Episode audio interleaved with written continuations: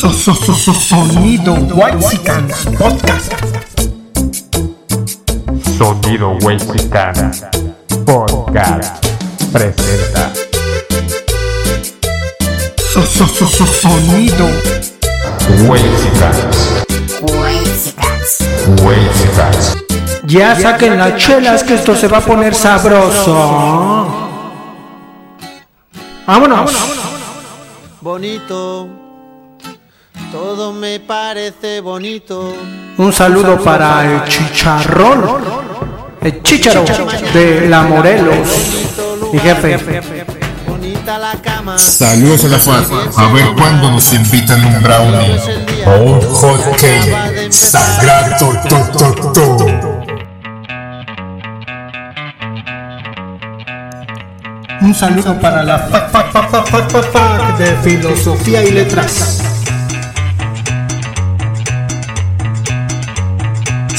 Sonido. Un saludo para la Valle Gómez, capital de Tepito. Dice la rolita.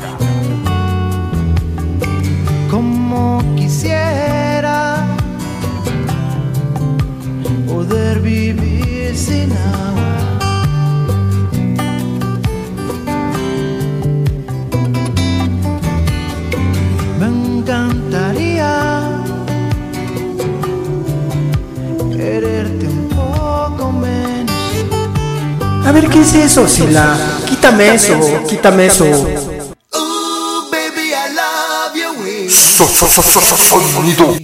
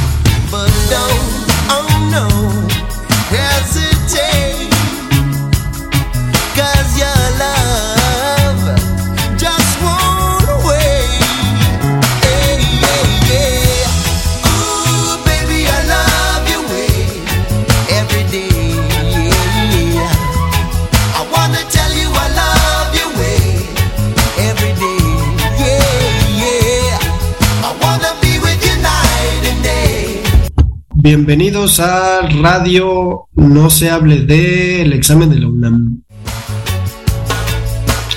Vas a poner una rolita, Sila. Así de inicio. Así ya en caliente, pues. Así ya en caliente. Quiero comenzar con. Porque era algo que yo escuchaba cuando iba a hacer ese examen y además es muy del tiempo. Que empiece a sonar. Chilanga Banda de Café Tacuba.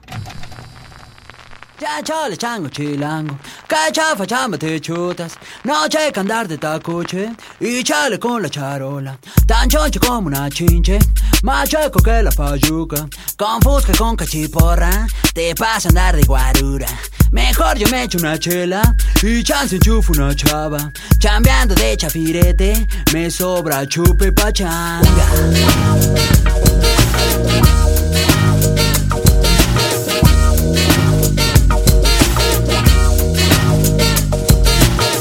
Saco chipote la chota no es muy molacha. Chiveando a los que machucan se ven morder su talacha. De noche caigo al congal, no manches, dice la changa. A choro de este por ocho en chifla pasa la pacha Pachuco, cholos y chundos, chichinflas y malapachas. Acá los chompiras rifan y bailan tibiritabas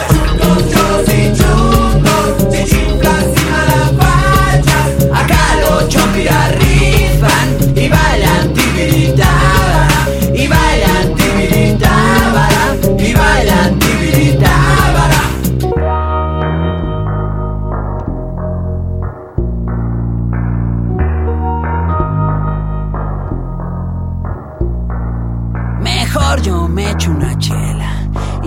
se enchufa una chava.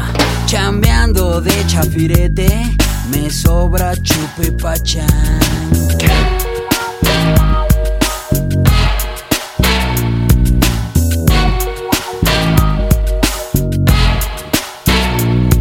Miñero mata la bacha y canta la cucaracha. Su choya vive de chochos, de chemo, churro y garnacha.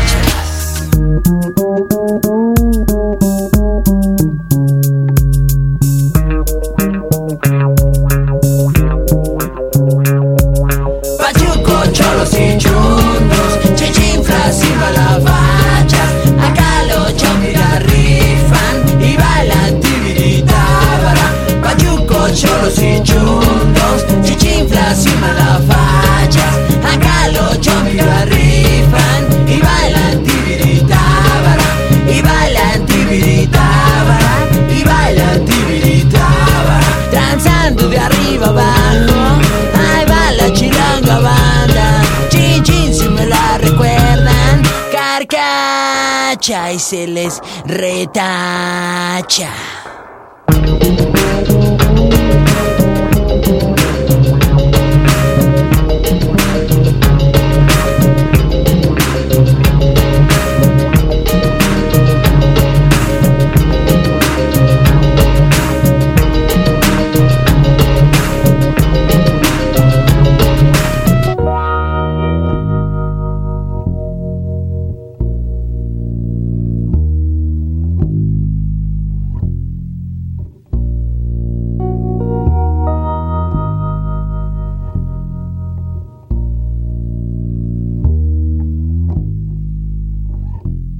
Regresamos, estamos eh, planteando un nuevo formato en el podcast, pero también vamos a hablar de algo muy cabrón, si la que preocupa a miles de personas, si no es que millones de chamaquitos de entre 16 y 17 años, cabrón, el examen de la UNAM, que me la peluquini, si la... ¿no? Y a ti dos veces dices, ¿no?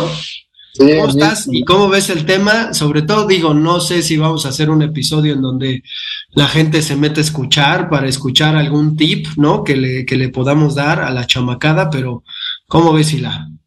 Sí, es que recuerdo que cuando en la secundaria, ¿no? Te empezaron a hablar en tercer grado de que ya tienes que preparar para el examen de la UNAM, que en ese entonces estamos hablando, en mi caso, en el 93, era el examen único para la, no, no era el examen único, era el examen de la UNAM, había el examen para el poli y para las distintas instituciones. Ya después, años más tarde, se empezó a crear o se creó este examen único, ¿no? Donde se, unían todas estas, estas instituciones, tú hacías tu examen y toman la, el CONALEP y tú, ah, chinga, pero yo no quería CONALEP, yo puse nada más la UNAM y el poli.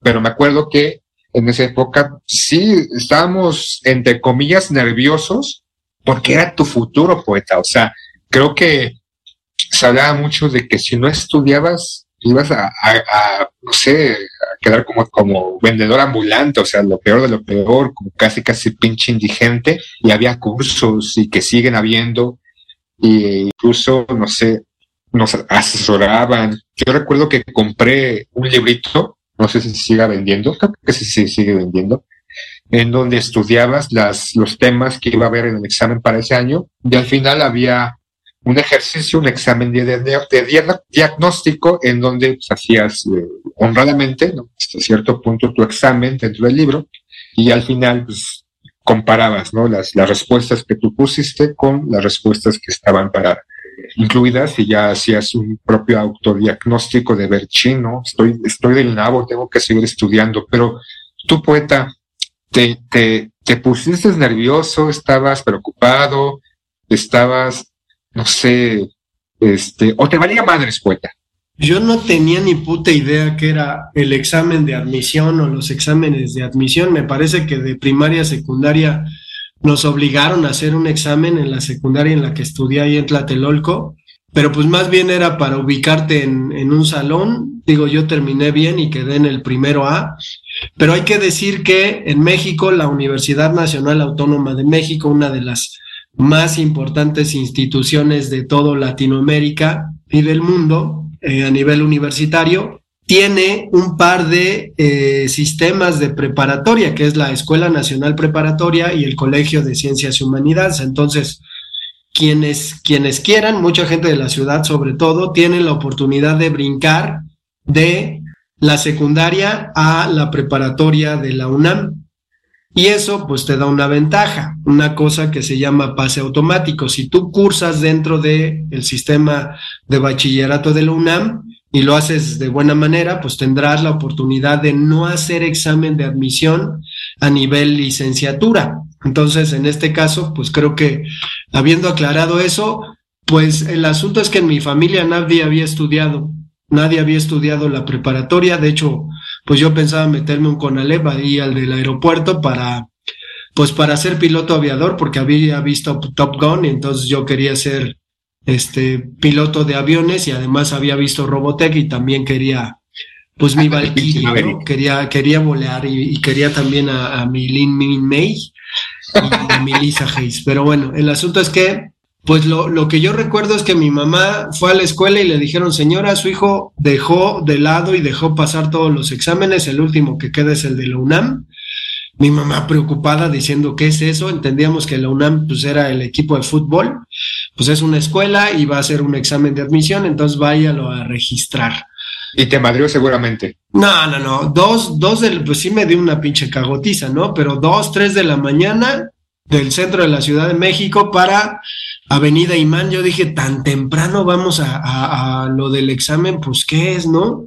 Lo que me sorprendió mucho es que cuando llegamos estaba atascado de chamaquitos como yo, todos desvelados y sus jefes todos emputados ahí esperando a que nos dieran ficha para poder registrarnos. Me registré, mi mamá a la salida compró un librito que era como la dichosa guía, que además no daba la UNAM, sino que la vendían allá afuera unos, unos gandallas. Ni vi la guía, ¿eh? Sí la, de, de hecho ya creo que el día anterior dije, a ver, pues qué viene, pues ya revisé. Hay que considerar que yo reprobé el segundo de, de secundaria, entonces ya para repetir el segundo y el tercero, pues ya me apliqué, yo iba en la tarde y ya era matado, ¿no? A tal grado que en un momento yo reprobé seis materias y cuando repetí ya hasta estaba en la escuela. ¡Por Dios, qué asco! ¿no? Entonces sí, sí, pues me, me sirvió eso que mi mamá me dijo que si no me aplicaba a la escuela me iba a poner a vender chicles. Entonces, pues ya me apliqué, hice el examen sin ningún interés, o sea, no, no entendía la dimensión que representaba el asunto de, de un examen de admisión. De lo que recuerdo, no me pareció difícil. En aquel entonces yo le iba a la América y el día que apliqué el examen, fui por allá por el Estadio Azteca y estaba jugando o iba a jugar el América y yo le dije a mi papá, oye, y si mejor vamos al estadio y no presenta el examen y mi papá, no manches, ¿cómo crees? Tu mamá nos va a regañar, ¿no? Así como, pues preocupado. Y entonces, pues fui a hacer el examen y ya regresé a casa, luego vi el resumen en la tele, pero esa fue mi experiencia, esa fue mi experiencia. Digo, ahora como, pro- como profesor, entiendo la dimensión de lo que eso implica. No sé cómo te haya ido a ti y sobre todo después de que nos cuentes, pues hablar de lo que pasa, ¿no? De lo que pasa últimamente con el asunto de la de los exámenes de admisión a la universidad. Pues en mi caso fue un poco también como el tuyo. Creo que sumido en la ignorancia, eh, también no, no recuerdo con ex- exactitud, creo que hubo una junta, eh, citaron a los papás para decirles, ¿no? En próximas fechas se va a hacer el examen de las distintas escuelas, ustedes tienen que ver, tienen que consultar, aquí les daremos los, la información y ustedes tienen que ver qué escuela escoger, ¿no? Es la UNAM, es el college, la todo el repertorio, ¿no? Y así mi mamá como que, ¿qué pedo, no? También creo que dentro de la familia, este, tampoco muchos no pasaron ni a la preparatoria y fue así como que, pues, casi, casi, ¿quieres estudiar? Si quieres seguir estudiando, sí, ¿no? O sea, pues, ¿qué, qué otra cosa? ¿Qué, qué chingado más hago, no? Trabajar en este momento me da hueva. No mames, ese cabrón sí se pasa de lanza. Y fue eh, hacer todo el, el- el- la travesía, ¿no? Como tú ir a, a las 5 o 6 de la mañana, no me fui tan temprano como tú, un chingo de gente, mucha gente, fue así como que, ¿qué pedo, qué es esto? Y muchos, ¿no? De lo que me percaté o de lo poquito que recuerdo, viendo que de repente había personas, y eso este, lo tengo muy presente y a mí me ocurrió después, de que se les olvidó documentos. Bueno, tú estás pendejo, ¿ok, hijo? ¿no? Y regañaron al hijo de que, no mames, ¿por qué no me dijiste que tenía que traer eso? ¿No? O sea, como que siendo, como tú dices, un niño caguende, de, pues, saliendo de la secundaria, que era sales 12, 13, 14, y a los 15, 16, pues tampoco tienes como mucha noción de la información o los requerimientos que se te piden. Entonces, fue así como que no mames, o sea, ni las tortillas hay tanta pinche gente. Igual estudié poco, no estudié mucho. Yo hice el examen en el 93. Eh, lo fui a hacer como tú allá hacia, hacia el sur. No me acuerdo si me tocó adelante de Huipulco, este rumbo a, Xochimilco, antes de lo que es el TEC de Monterrey. Y fue, o sea, yo me presenté pues, temeroso, este, dudoso, no, no era como un alumno tú de escolta y de hombre y mamá y media, es un alumno promedio, quiero decir, también reprobé segundo de secundaria y pues hice el examen, ¿no? Me sentía confiado, yo realmente me sentía confiado de que iba a pasar y dicho y hecho pasé, salió el resultado y ya estaba ahí de que sí había pasado el examen. obviamente había postulado, como tú dices, para la prepa y preparatoria, una de las primeras preparatorias que tienen la UNAM y es CCH. Por la zona donde vivía, yo quería prepa 9 y el CCH creo que había postulado Vallejo y Azcapotzalco, me parece. Pero el problema es que no, no pude hacer o continuar con el trámite, ¿no? Adeudé una, la materia que fue el taller de estructuras metálicas, me parece. Y en ese entonces no había esta modalidad que hasta el siguiente año la, la, la pusieron, que fue si debías mínimo por debajo de dos o tres materias y ya habías, este, ibas a presentar examen extraordinario, firmabas una carta de compromiso, hacías todo el trámite, ibas, entregabas nuevamente tu documentación, te daban tu eh, escuela, y ibas a hacer el trámite para, para ah, entrar, pero a la parte, repito, firmabas esa carta de compromiso en donde te comprometías a pasar tus exámenes extraordinarios, con la premisa que si no pasabas uno de los dos o tres que debías, pues te pe- peluqueaban, ¿no? O sea, pues gracias por participar, pero no puedes estar aquí. En ese entonces no había en el 93 esa posibilidad, entonces pues yo no hice, yo me quedé, ¿no? Me quedé en un año sabático, no estuve de huevo gran parte del año, creo que los primeros meses sí estuve, ya después mi mamá me dijo, pues vas a trabajar, güey, o sea, pues, este, vas a, vas a seguir estudiando o, o, o vas a trabajar ya, te vas a hacer de la escuela. Y era como esa opción porque sí había pasado el examen. Entonces no fue que me hayan cepillado nada más, hice examen para la UNAM, no hice examen para las otras instituciones. Yo dije, pues sí, yo quiero seguir estudiando, ¿no? O sea, quiero ser administrador de empresas. No sé qué chingados es, pero quiero ser administrador de empresas. O ya de mínimo arquitecto.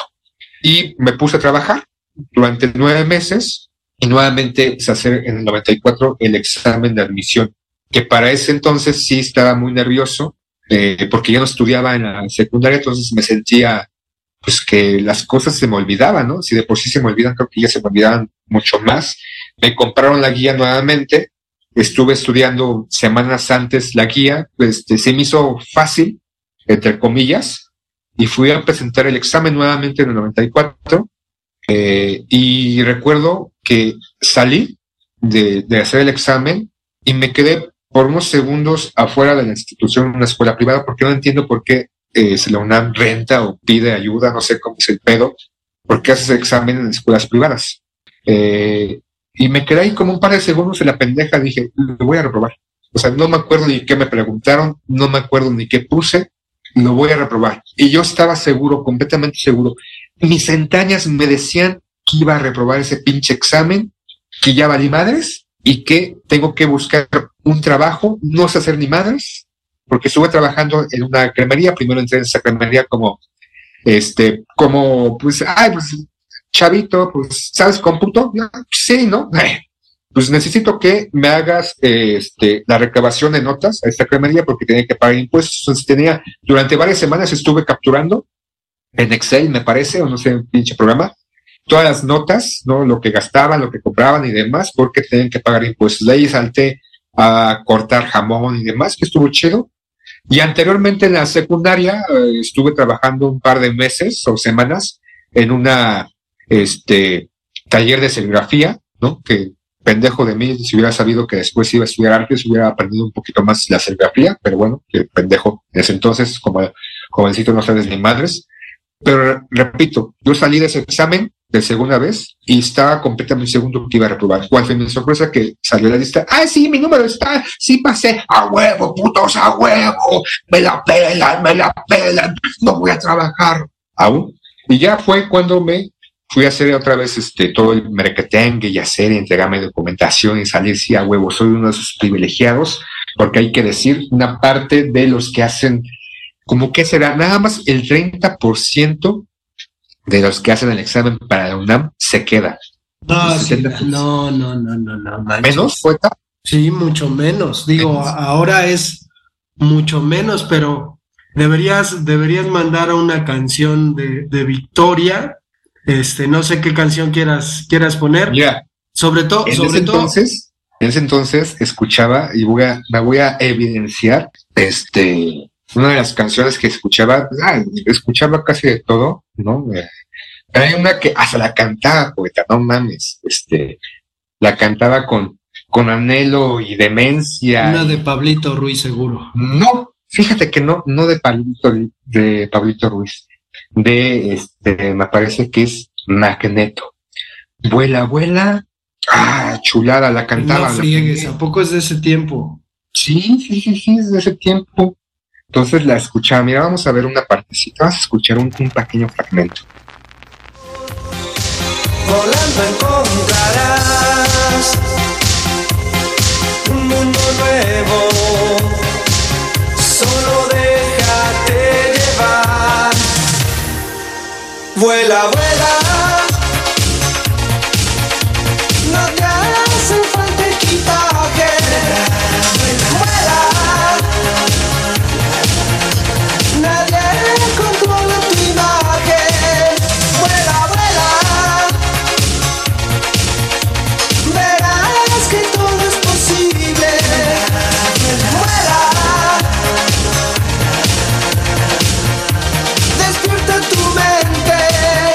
Chida, poeta, está chida, pero no, no es la que voy a mandar. La que No, voy a mandar pero, es una pero digo, con, con esos visos de, de- de victoria que dices cuando pasaste el examen, que se siente muy chido, pues sí es una, una, es una sensación muy curiosa, ¿no? Es decir, te das cuenta que la gran parte de personas termina siendo rechazadas y luego de la canción, pues ya hablamos de los rechazados y todo lo que implica. Pero ahora sí, ¿qué rola vas a poner, Sila? Yo era fan en ese entonces de YouTube y había una canción que, que, que escuchaba mucho, escuchaba re- reiteradas veces y cada vez que la escucho nuevamente, ya años después, décadas después, me trae este, muy buenos momentos y nostalgia de ese entonces, no solamente por lo del examen, sino varias cosas que en su momento experimenté, viví y indudablemente como a veces sucede, ¿no? Una canción te, te, te traslada al pasado y es de Surapa de YouTube. Esa la escuchaba y la escuchaba y la escuchaba constantemente. Obviamente ya en el segundo examen, principalmente, la escuchaba mucho y realmente me, me, me gustaba. Entonces, escuchemos esta rolita. Deleítense sus oídos con Surapa de YouTube.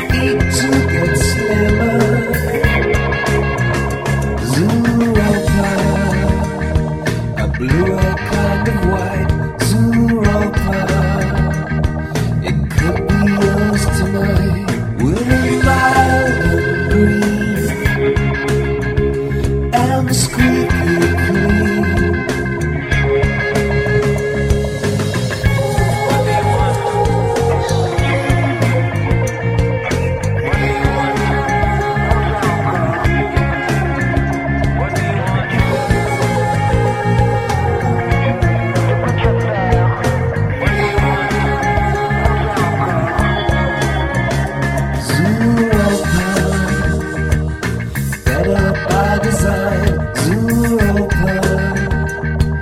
Fly the friendly skies through.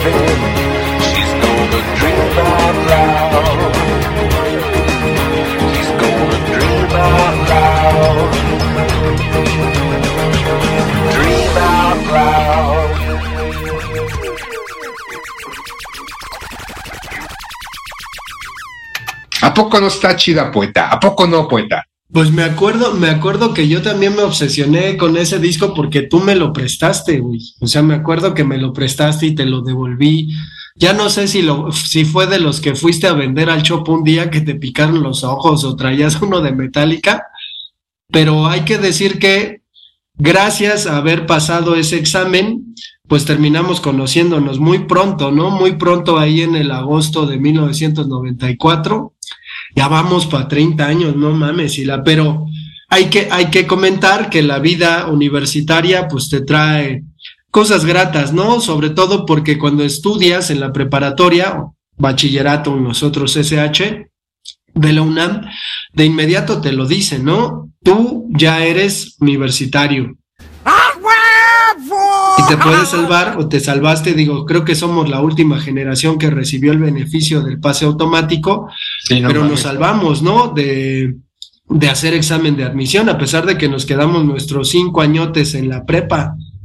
Sí, esa, ese, ese último año, antes de la huelga del 2000, fue el último año en donde eh, este, aplicó el, el pase automático. No importa que hubieras estado 10 años, no importa que hubieras reprobado todas tus materias, teníamos, teníamos este beneficio, pero que curiosamente, ese beneficio, muchos no continúan estudiando. Ya después de la huelga del 2000 y las reformas educativas que se hicieron en la aplicó años después el pase automático, pero solo si terminabas tu, tu preparatorio o bachillerato en tiempo y forma y sin deber una materia.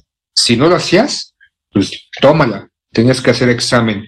Y yo recuerdo que eh, el, después de la huelga, en mi caso, que ya tenía, ya había, estaba a punto de acabar y que ya, volvía, este, ya podíamos hacer este, este trámite porque la huelga nos implicó eh, terminar o no continuar con el trámite para acceder a la universidad y pedir la, la carrera que uno, que uno quería, que yo no, yo no, yo no hice ese, ese trámite directamente porque estaba muy pendejo.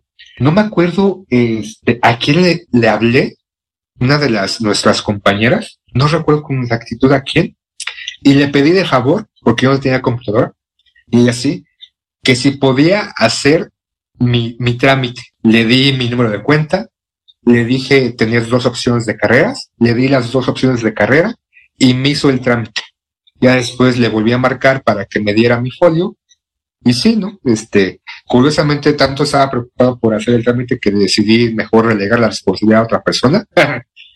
Pero pues es una de las bondades, ¿no? Creo que la UNAM te forma para bien o para mal y que te da eh, eh, oportunidades. No quiere decir que el estudiar con eso tienes la vida resuelta, ¿no? O sea, creo que el estudiar te, te da la posibilidad de seguir en este en esta burbuja de tranquilidad, entre comillas, y de no salir al mundo exterior. Salir al mundo exterior está muy cabrón. O sea, realmente no es como te lo pinta en la universidad, no, no por tener una carrera y después titularte quiere decir que ya tengas la vida resuelta, pero sí te da muchas op- opciones y oportunidades que en su momento no las supimos aprovechar todas, pero algunas sí no poeta. Pues sí, y es que precisamente ya dirigiéndonos al tema del podcast, pues muchísima gente tiene esta, esta cuestión incluso ya de carácter aspiracional y pues a manera de movilidad social, ¿no? Es decir, salir adelante a través de tener una, una carrera, pues es algo, es algo significativo, incluso en lo intelectual, porque pues quien no estudia una carrera se queda en cierto nivel de, de entendimiento, ¿no? De algunas cosas, pues complejas, ¿no? Se le, se le dificultan, pero en este caso creo que, que salimos, salimos bien, bien avantes de, de la cuestión de, de los exámenes de admisión al haber pasado de secundaria a, a bachillerato nuestro examen de admisión, porque después nos enteramos de qué implicaba. Te acordarás que fuimos o teníamos la intención de ir a una marcha para apoyar a los rechazados, Sila, que son estas personas que reprueban el examen, pero como rechazados, pues tienen un movimiento que protesta porque la UNAM no los aceptó.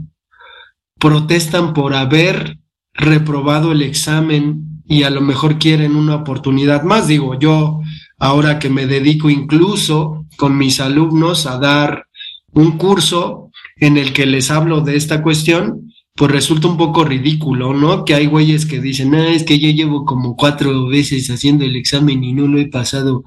Y dices, no mames, pues ya me imagino, ¿no? ¿Qué, qué tipo de, de elementos tendrás para estudiar? O si acaso estudias, pero el asunto grave me parece que al final eh, la etapa en donde se elige, o, eh, donde se decide eh, el futuro, pues es una etapa crítica, ¿no? 17 años.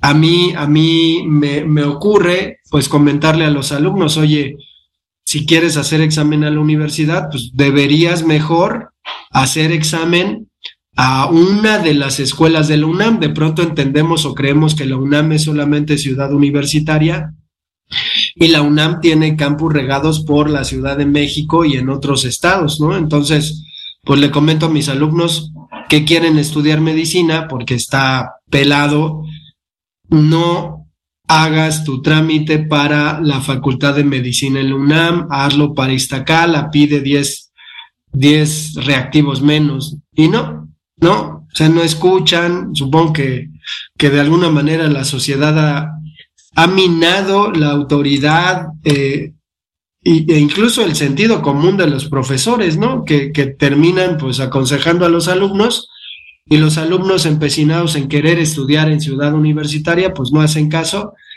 y los resultados pues son esos, ¿no? Una persona de repente, un estudiante, no importa, ¿eh? Que sea bueno o malo, se convierte en un rechazado.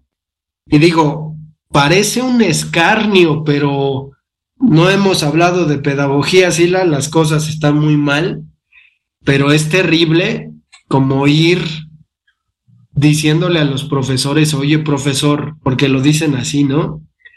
Los exámenes ya están pasados de moda, ya no le apliques exámenes a tus alumnos. Y dices, chingada madre. ¿Qué es esta mierda? ¿Me, ¿Me puede decir alguien qué es esta mierda? Además te dicen, es que el examen es punitivo. ¿Qué quiere decir? Que pues está midiendo lo que el alumno sabe y como sabemos que el alumno no sabe, pues a, la hora de ponerle el examen, pues lo va a reprobar. Y dices, bueno, no hay exámenes, pero tiene que aplicar un examen para ir a la universidad o para obtener una beca en una universidad privada, ¿no? Entonces, es, es miserable lo que pasa de parte de la pedagogía, y lo digo así sin pelos en la lengua, pero también es miserable el, el asunto de la dinámica en la que se mete al adolescente, ¿no? El adolescente ahora tiene que estar haciendo un montón de exámenes de admisión, no uno, todos los que pueda, a ver si se queda en alguna de las universidades de las que haya hecho examen, ¿no? ¿Cuál es la cuestión? Pues que es un examen reducido a pues ciertas cuestiones, ¿no? De habilidad matemática, habilidad verbal, pero que termina siendo un examen tramposo. Yo lo que le enseño a mis alumnos es a tener estrategias para contestar el pinche examen, porque el examen no es propiamente un examen de que si sabes o no sabes. Es un examen que incluso tiene un poco más que ver con lógica, con razonamiento lógico. Y está cabrón porque lo que están midiendo entonces es un tanto tu capacidad de pensar, no lo que sabes, porque además se preguntan cosas pues medio clavadas, ¿no? Y hay algunos, hay, hay tipos de reactivos, o sea, no, no es algo tan sencillo, pero tampoco es algo tan difícil. Sin embargo, definitivamente no es un examen hecho para una persona que no está, eh, pues llevando en práctica el asunto de poner atención, ¿no? Que es lo mínimo que se considera para un estudiante. Entonces, e- esa es la, la, la raíz eh, que nos puede explicar por qué la mayoría de la gente reprueba los exámenes y por qué los va a seguir reprobando. Porque la gente en general, pues no se pone a pensar, ¿no? No se pone a sacar conclusiones. Yo incluso donde trabajo decía, bueno, es que quien debería apoyar mucho estos, estos estudios para los exámenes de admisión, pues es el profe de lógica, pero bueno, pues no, no, se, no se hizo mucho caso y ahí están los resultados, ¿no? Habrá que saber, digo, porque nosotros no lo sabemos, habrá que saber qué pasa con las personas que reprueban exámenes de admisión y la frustración con la que van a andar cargando, ¿no? ¿Quién sabe qué, qué- quién sabe qué pase con ellos? Por ejemplo, este, yo tenía un amigo que él estudiaba cuando fui a hacer la segunda vez de secundaria el examen de admisión en mi año sabático para la preparatoria para el bachillerato, él también lo hizo. Él, está, él estudiaba en una escuela privada. No lo pasó. Este, y estaba seguro que le va a pasar. Y de alguna manera sentía, ¿no? Este, hacia mí un odio, de alguna forma, y este, un rechazo, ¿no? De que no mames, tú, güey, o sea, no estudiaste, no estás, estuviste un año sin estudiar y lo pasaste. No me lo dijo, pero lo sentí. Creo que el, el rechazo varía en cada, cada individuo, cada persona sobre el haber sido, pues, relegado, ¿no? El, el pensar que no tenías los conocimientos necesarios para poder entrar a instancias. Y, Mar- y mencionas algo que se, se piensa que el conocimiento de retención de memoria de la información es lo que te va a dar las pautas para poder entrar. Tú dices que el examen tiene jiribilla, ¿no? El racionamiento, el, el, la el comprender eh, eh, el entorno. O sea, no solamente es el conocimiento adquirido por la repetición de acciones o la memoria este, buena que tengas sobre los conocimientos que vas teniendo, ¿no? Creo que es un, es un todo que de alguna manera, pues, posiblemente lo que algunos alumnos no, o estudiantes o personas que hacen ese examen, se basan que el conocimiento es absolutamente todo y si tienes un promedio de 10 y durante la secundaria tuvieses buenas notas, eso te va a dar apertura, pero no es lo único que te va a dar esta esta posibilidad de acceder a una institución. Y creo que dos de las instituciones más requeridas en, las, en el país de las escuelas públicas es la UNAM y el POLI. Y por ejemplo, que tú dices también otra parte, que no hagan su examen, por ejemplo, para medicina, para CEU. Creo que se, hay un, mal entendimiento de ser, un, ser universitario quiere decir que estudies en CEU, en Ciudad Universitaria. Hay otras facultades, hay otras escuelas desperdigadas por la Ciudad de México, incluso algunas por el país. Y es como ver la opción, o sea, el no estar en CEU, propiamente estudiando, y no estoy hablando de la Facultad de Artes y Diseños, que deberíamos estar en CEU, chesculeros, y no este, contaduría, pero bueno, no te implica o no te, te hace menos, ¿no? Aunque de repente algunos que van en CEU se sienten privilegiados y tocados por la mano de Dios. Pero el estar en estas otras PAS, PATs o facultades desperdigadas o escuelas superiores por ahí, pues no te, no te limita, ¿no? Al, al, a la gracia, a las posibilidades de ir a CEU y hacer CEU parte de ti, ¿no? O sea, eres universitario y no implica que seas mayor o menor si estudias en, no sé, está acá, ¿cómo se llama la facultad que es en Cuatro Caminos? ¿La FES? Acatlán, ¿no? Iztacala, Ah, Acatlán, sí. Ajá. Entonces, el, eh, muchos piensan que por estudiar allá o en Zaragoza quiere decir que no eres universitario, pero sí, o sea, las posibilidades y las puertas abiertas están ahí en CEU y en otras áreas, ¿no? Entonces, creo que esa, esa obsesión por estudiar ahí deberían de, de pensar bien si es necesario y si tus mejores opciones son buscar otra FES o otra escuela, no propiamente ahí. Y creo que muchos como jóvenes somos bastante empecinados y obsesivos y, y- y creemos y decimos, sí voy a entrar en la chingada.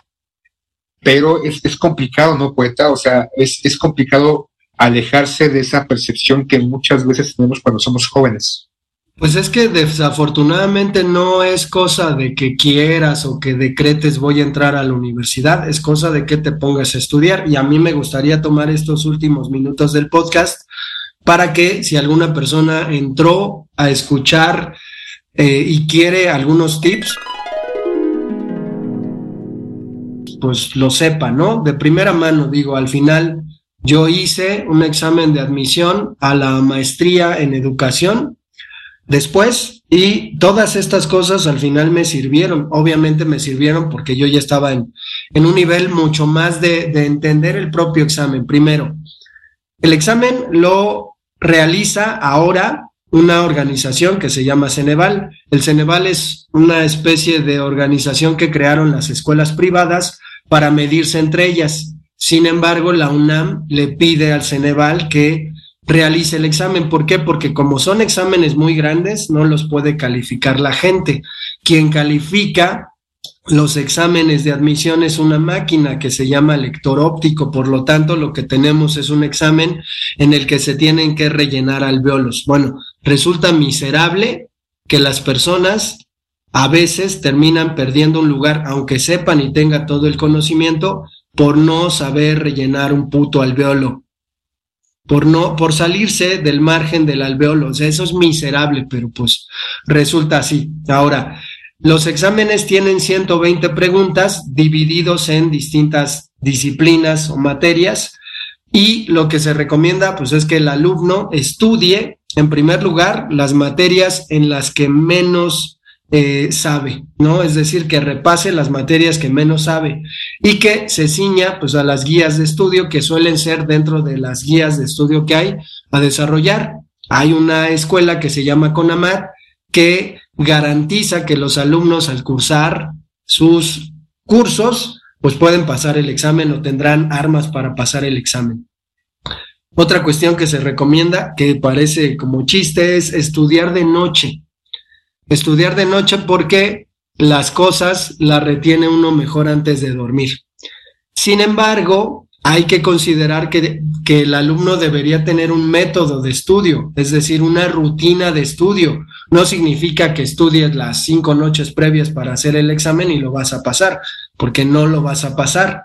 Hay que conocer cómo funciona el examen y la propia guía del Ceneval que da el Ceneval pues se puede emplear y se puede descifrar para entender cómo está eh, compuesto el examen.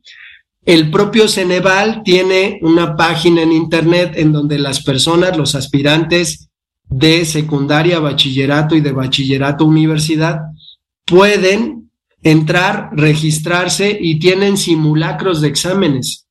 Entonces yo le recomiendo a los alumnos, o sea, imagínate que haces un simulacro de examen cada semana, pues seguramente vas a tener oportunidad, pero pues si no estudias, pues no hay oportunidad y ese es el problema con este examen.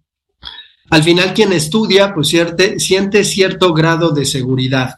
Otra de las cuestiones que se comenta, pues es eh, no tener un, pensamiento negativo hacia el examen. Es decir, hay que, hay que ser de alguna manera maduros y considerar que todo está en las manos del el sustentante o quien lo va a presentar.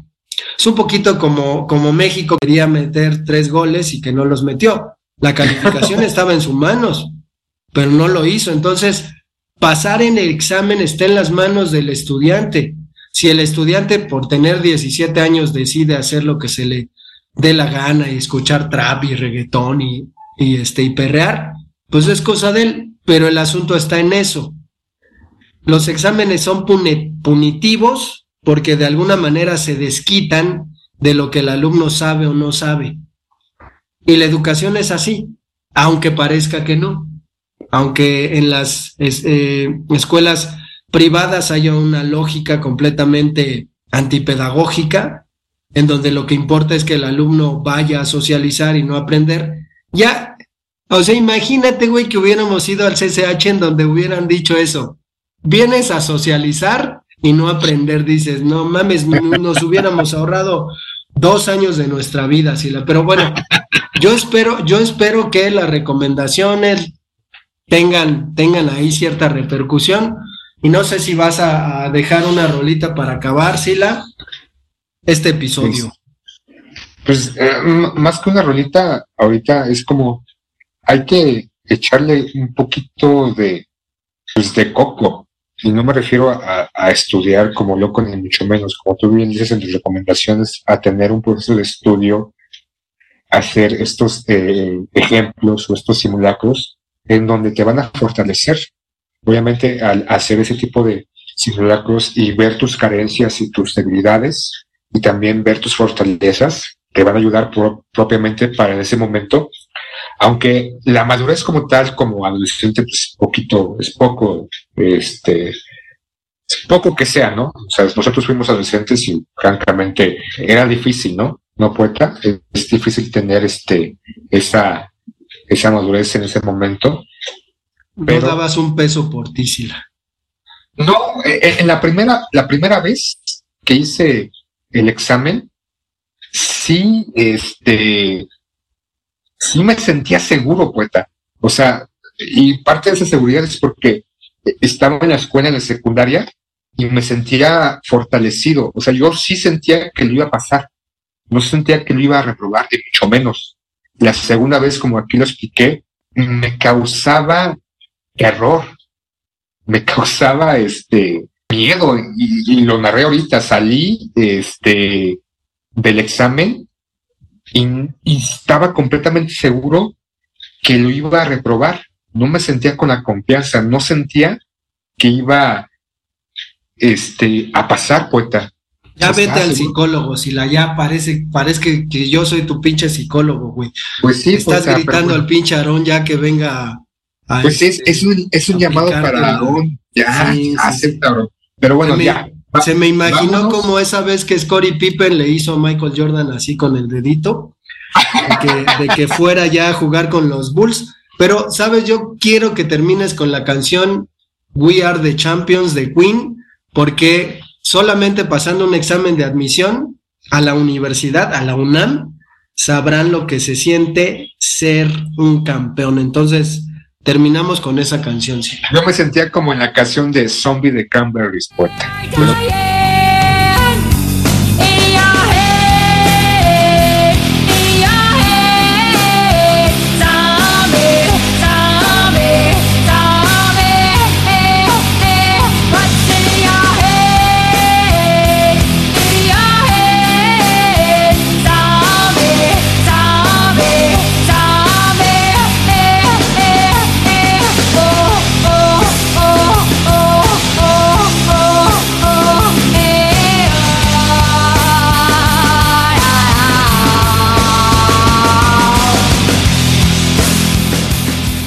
pues nos quedamos con We Are the Champions porque solamente pasando el examen a la universidad sabrá uno lo que significa ser campeón.